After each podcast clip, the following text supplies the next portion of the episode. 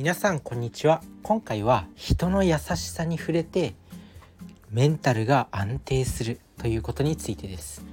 まあ、やっぱね人の優しさに触れる。これが一番メンタルにいい材料なんだなっていう風に感じた、まあ、そんな出来事がありました。まあね今回3連休があったじゃないですか。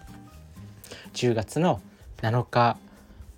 7日8日9日って3連休だったと思うんですけどまあその時にね自分はまあ地元の友達と一緒に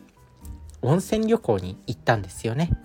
でまあその温泉旅行ついでにもう一人のその友達の家に遊びに行ったんですよ。まあそこでなんかすごくこうおもてなしをされたっていうか、まあ、その友達の家に遊びに行ったから、まあ、両親とかその兄弟の人たちも一緒にいたんですよね。まあそこでなんかすごいもてなしを受けたんですよ。まあもちろんね自分自身もその家に遊びに行くからって言って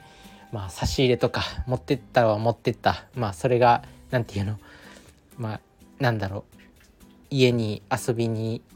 何？家に歓迎してくれてありがとうございます的なまあなんかこう差し入れを持ってったんですよ。でもそれ以上になんかこういろいろなものを受け取りすぎたというかまあもちろんご飯食わしてくれたんですよね。遊びに行ったら。なんかサンマとか焼いてくれてうわやばーと思って。で自分自身こう学生時代にあんまり友達もいなくてでこう誰かの家に遊びに行くっていうこともほとんどなかったんですよね。まあまあ1人2人はいたかなっていう感じ。でもそう誰かの家にこう頻繁に遊びに行くっていう人物でもなかった。だからなんか大人になって改めてこう誰かの家に行くその人たその人の親とか兄弟とかとも触れ合うっていうのがすごく新鮮な経験でしかもなんかもうね別に初対面だよその友達は別に何回も会ってるからあれだけど初対面じゃないですか親とか。まあ兄弟とか、まあ、そういった人たちにとっては。まあ、だけどなんかねすごい何て言うのかな。あの温かかったというかめめちゃくちゃもてなしてくれた。なんかシャインマスカットとか出してくれたりとかあとはサンマサンマ焼いてくれたりあと自分たちが結構こう自分自身ももう管理栄養士っていう資格を持っててで友達こう一緒にね友達温泉旅行に行った友達も、まあ、管理栄養士の人なんですけど、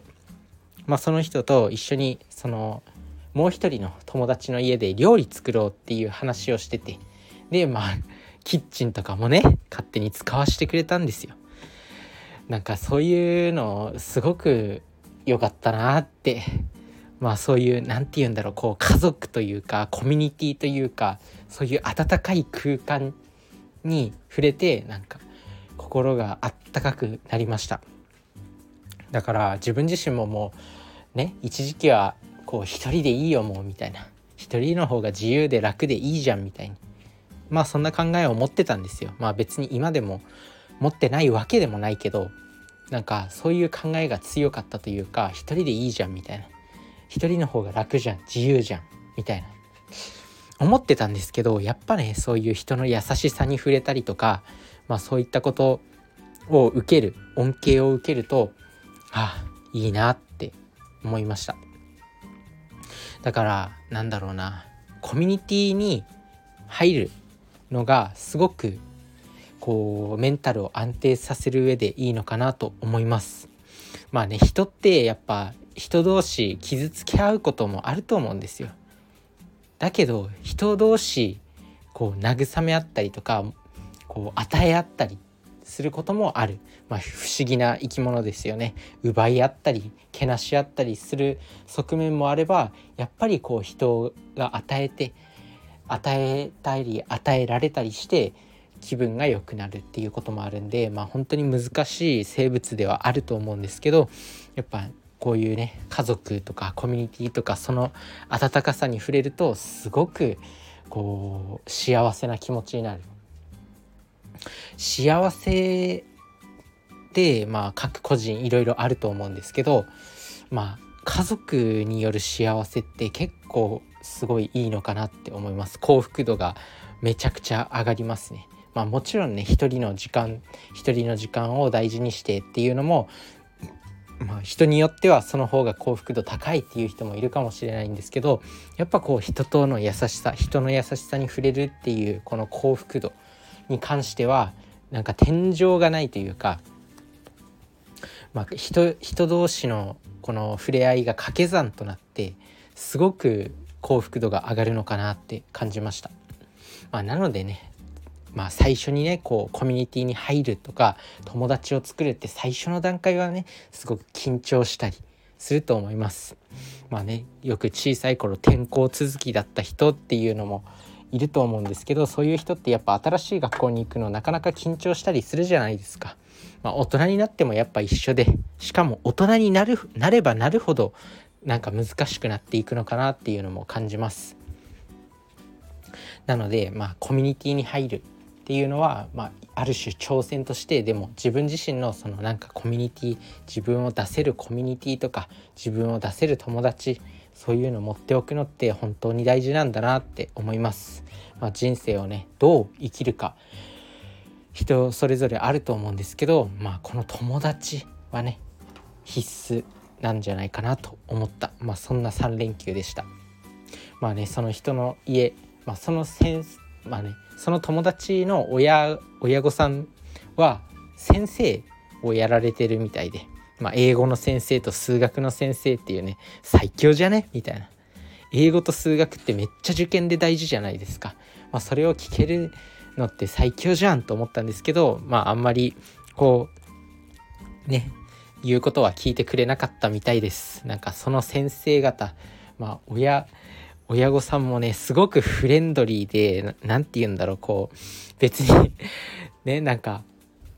こう、普段の感じなんですよ、本当に。普段の感じ。なんか誰かが遊びに来てるからって、なんか自分を、自分をこう装ったりしないで、普通になんかラグビーの応援とか大声でしてて、あ、めっちゃいいなって思いました。なんかお客さん来てたらさ、なんか、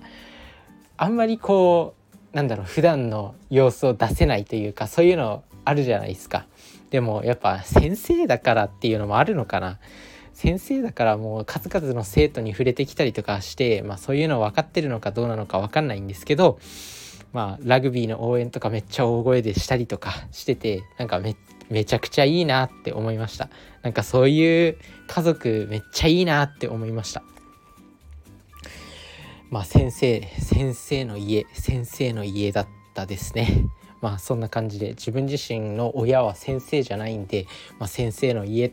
先生が親ってどんな気分なんだろうなって考えたりとかもしたんですけど、まあ、その友達によると、まあ、別に対していいもんでもないと、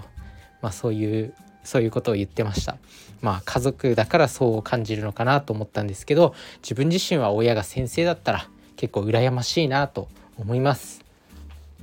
まあ、そんな感じでね花火とかもやりました。10月に花火って思うかもしれないんですけどまあね今年花火やってねえじゃんみたいな感じになってまあねその友達と、3人で話し合って花火やろうってなったんですけど、まあ、花火ってどこでできるのみたいな感じになって花火できる場所がなくてでその人の家にねその人の家でやっていいよってことになってでその先生のお家友達のまあ、親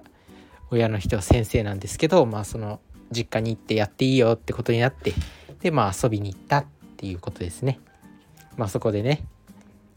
まあいろいろ本当に唐揚げとか餃子作ったりあとはなんかその家族の人たちと一緒にご飯食べたりまあそういった時間が本当にかけがえのない思い出かけがえのない時間だったなって思いましたま写真とかもいっぱい撮ってスマホにあるんで、まあ、時たま見返してその幸せな時間を思い出したいなと思います、まあ、そんな感じで皆さんも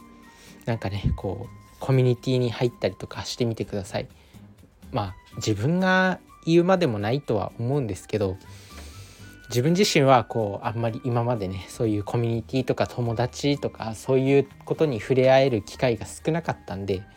まあ、もし自分と同じようにねなんかコミュニティも何もないみたいな人はいざこう挑戦してねちょっとはちょっとはやっぱ挑戦する心が必要だけどこう自分を出せるコミュニティにまあ、えいやってちょっとね飛び込んでで、まあ、そこで自分のコミュニティっていうものを持っておくと幸福度爆上がりするよというお話でした。是非なんかコミュニティに入っていきましょう。それじゃあねバイバーイ Mm-hmm.